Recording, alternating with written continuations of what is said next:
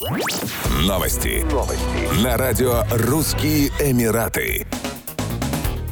Около 49% жителей Объединенных Арабских Эмиратов испытывают страх перед выключением смартфонов в путешествиях, говорится в исследовании Priority Pass. При этом 58% опрошенных указали, что им трудно отвлечь себя от экрана смартфона в поездках. Среди миллениалов этот показатель составляет 61%. Таким образом, исследователи пришли к выводу, что страх перед выключением смартфонов реален. Опрос показал, что 74% опрошенных в ОАЭ считают, что избавление от этого страха пойдет им на пользу. Медицина Медицинские эксперты считают, что люди испытывают тревогу не только из-за отключения смартфонов, но и из-за того, что в путешествиях нарушается их привычный распорядок дня. Как считают врачи, борьба со страхом выключения смартфонов в путешествиях требует осознанности, внимательности и принятия здоровых привычек. В том числе медицинские работники советуют провести границу между работой и личной жизнью, посвящать больше времени хобби и личным отношениям, медитировать и выполнять дыхательные практики.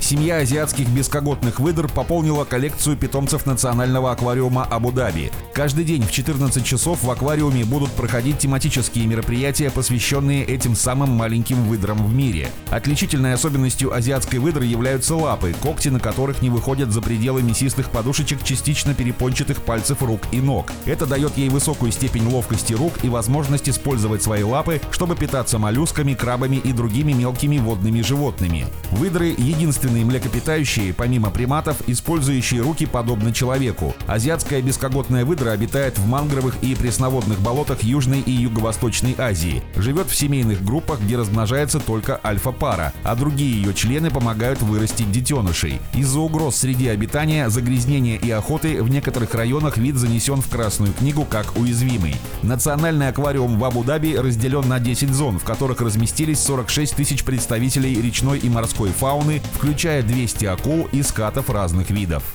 Еще больше новостей читайте на сайте RussianEmirates.com